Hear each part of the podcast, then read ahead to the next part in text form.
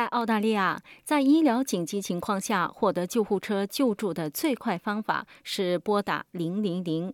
在本期安居澳洲中，我们将解释在所有州和领地如何以及何时呼叫救护车，以及有关费用由谁承担的信息。下面请听报道。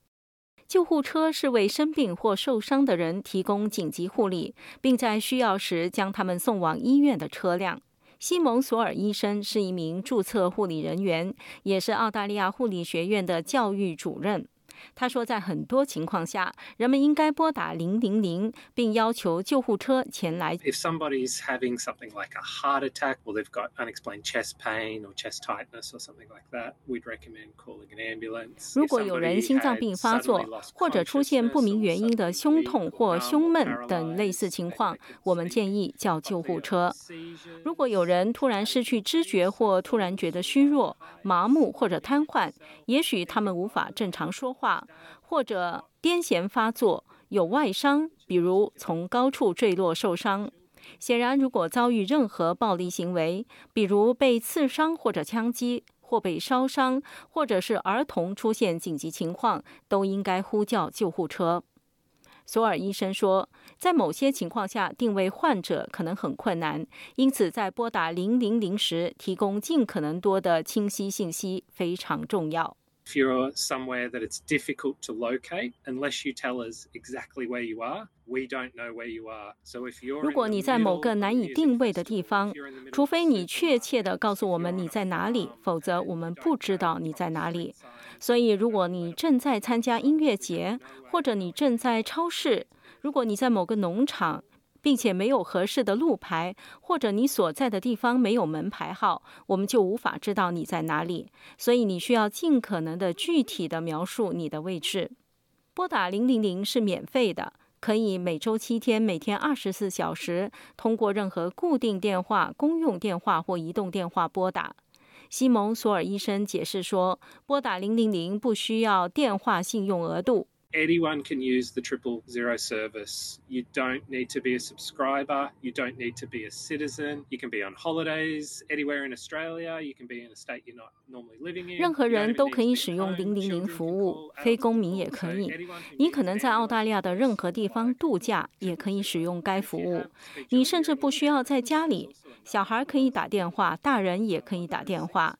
因此，任何需要救护车、警察或者火警的人都可以拨打零零零。如果你有言语或者是听力障碍，还有一些人不知道的另一个号码一零六，这是您可以使用的基于文本的服务。即使你不会说英语，你仍然可以打电话说 “ambulance” 这个词，然后他们会帮你找翻译。接听你的电话的人会提出问题，以确定您的情况是否属于紧急情况。索尔医生说：“你如何回答这些问题至关重要。” They'll ask you what the actual problem is. So, again, be as specific as possible. Speaking as a paramedic, it's important for me to know exactly what I'm going to for a number of reasons. 他们会问你实际的问题是什么，所以再次提醒大家要尽可能具体的描述。作为一名护理人员，出于多种原因，准确的了解我将要做什么，对我来说很重要。所以你可能会说，例如我出了车祸，或是我的伴侣没有呼吸，我的伴侣有胸痛，诸如此类。他们会询问有多少人生病或受伤。同样，这很重要，因为如果只有一个人，也许一辆救护车就足够了。有关患者年龄和性别的信息也很重要，因为它有助于护理人员准备所需的正确药物和器械的尺寸。这包括了解患者是跨性别还是非二元性别。林赛麦凯是 Ambulance Victoria 的运营通讯临时执行总监。他说：“他们并非接到所有零零零电话之后都会派出救护车。One in five calls in Australia don't require an emergency ambulance.” 在澳大利亚，五分之一的零零零电话不需要紧急救护车。在维州，这些不需要紧急救护车的人将加入我们的二级分诊小组。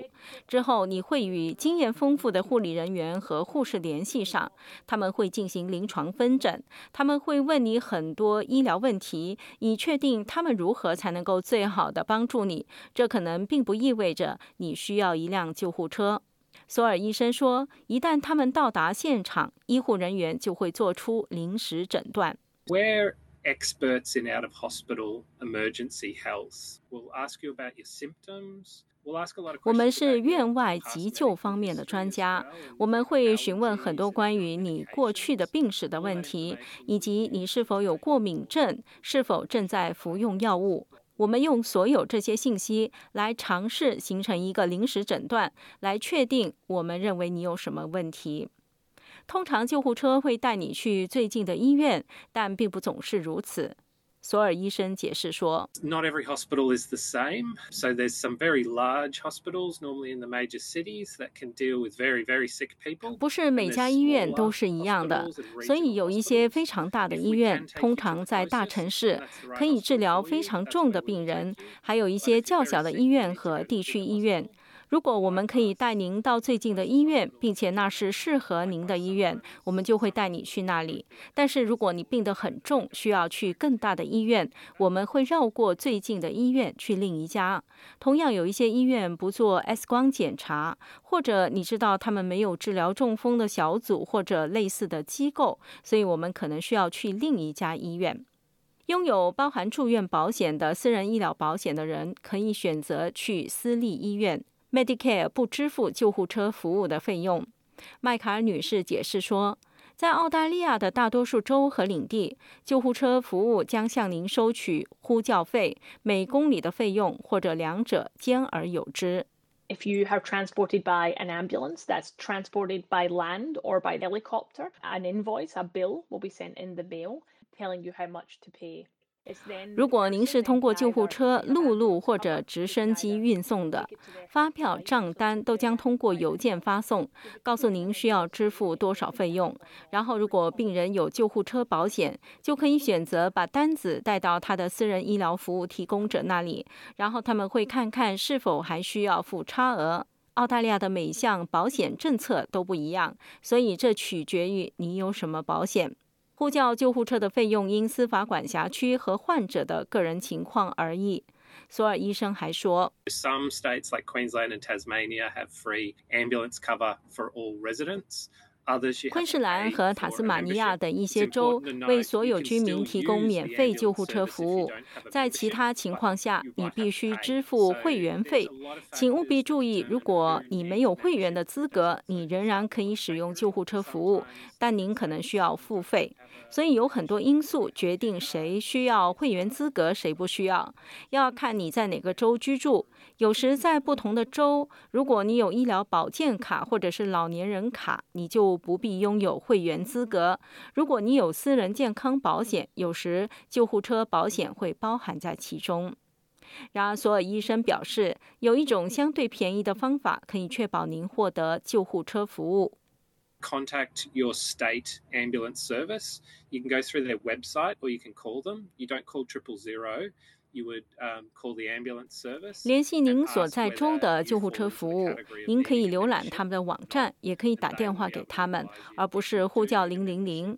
你可以致电救护车服务，并询问你是否属于需要会员资格的类别，他们将能够为您提供建议。他们一点都不贵，通常是一个人每年大约五十澳元，或者一个家庭大约一百澳元。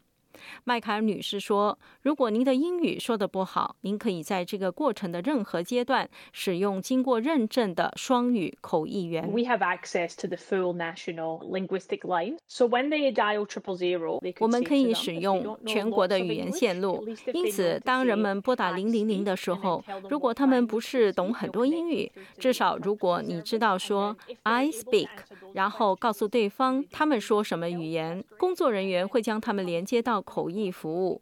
然后，如果他们能够回答这些问题，并且如果他们不需要帮助，那就太好了。